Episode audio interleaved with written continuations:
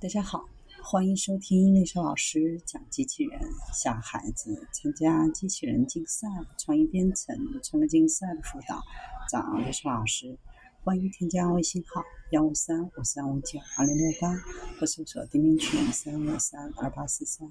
今天丽莎老师给大家分享的是受人类自适应控制策略启发的机器人柔顺操作方法。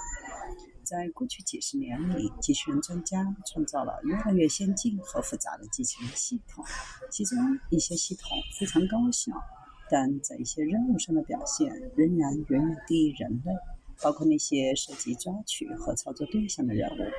来自广东工业大学、米兰理工大学、苏塞克斯大学和西英格兰大学布里斯托机器人实验室的研究人员最近开发了一种模型。可以帮助改善机器人的操作。灵感就是人类如何根据想要完成的任务调节操作策略。人类自己有非凡的能力来处理身体接触和完成动态任务，比如弯曲、切割和组装，并以最优和合规的方式完成。尽管这些任务对人类来说很容易，但对机器人，即便是最高级的机器人，也还具有一定的挑战性。许多机器人难以完成操作任务的原因是它们缺乏人类天生的适应适应能力。这种技能允许人类根据与他们试图操纵的物体的互动来调整动作和操作策略。为了在机器人身上复制这种能力，研究人员从神经科学研究中获得灵感，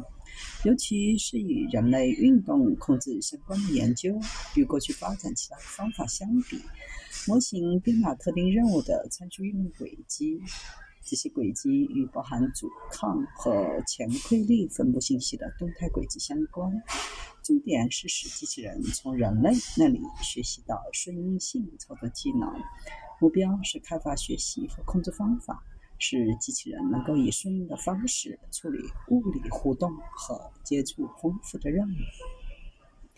方法从一个控制生物模型中获得灵感，描述人类如何学习适应性的控制肌肉运动，完成操纵任务。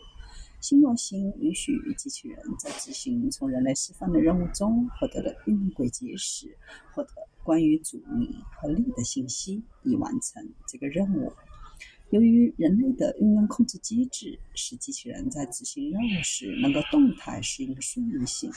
仿生学习控制可能会是一个很有前途的解决方案，让机器人从人类这里学习操作技能。未来模型可能会帮助提高现有和新开发的机器操作技能，促使机器人在各种现实环境中的集成，使机器人更好完成涉及力交互作用的工业任务，比如切割、钻孔和抛光。未来还将尝试几个方面的改进，比如通过优化技术优化适应轮廓，通过强化学习，利用更多的模型，使机器人。一个多模式的学习和控制。